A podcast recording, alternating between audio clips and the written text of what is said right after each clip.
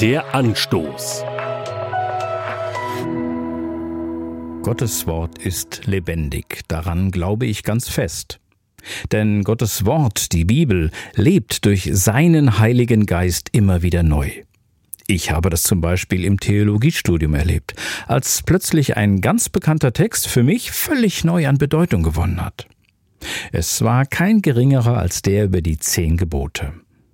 Du sollst nicht töten, du sollst nicht stehlen und so weiter. So kennen wir es seit Jahrhunderten, ach Jahrtausenden.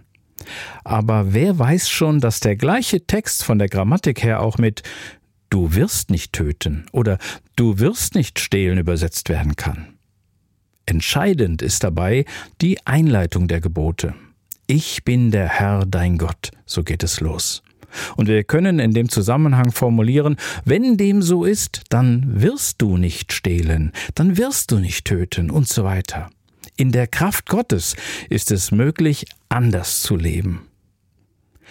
Das dritte Buch Mose greift die zehn Gebote noch einmal ganz ausführlich auf. Und auch da steht in Kapitel 19 etwas Ähnliches.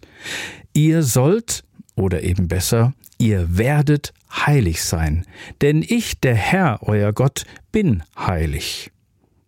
Nur die Anbindung an Gott, also das Leben in ihm und aus seiner Kraft, nur das macht uns zu dem, wie Gott es für uns gedacht hat, zu Heiligen Gottes. Mir gelingt dies mal mehr, mal weniger. Gerade darum ist es gut, wenn ich auch in allem Scheitern wieder seine heilige und heiligende Nähe suche.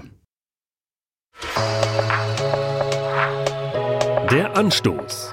Auch als Podcast auf erfplus.de. ERF Plus. Tut einfach gut.